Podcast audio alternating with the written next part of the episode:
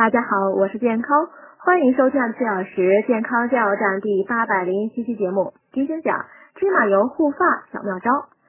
发梢分叉呢，多见于长发，如果护理不当，短发也会分叉。分叉的发梢呢，可能发展为干枯脆弱的头发，形成恶性循环，头发就容易脱落。大家呢，可尝试着用芝麻油来帮帮忙。先将发梢轻微弄湿，抹上芝麻油，再包上热毛巾捂二十分钟左右，给头发吃一顿营养大餐。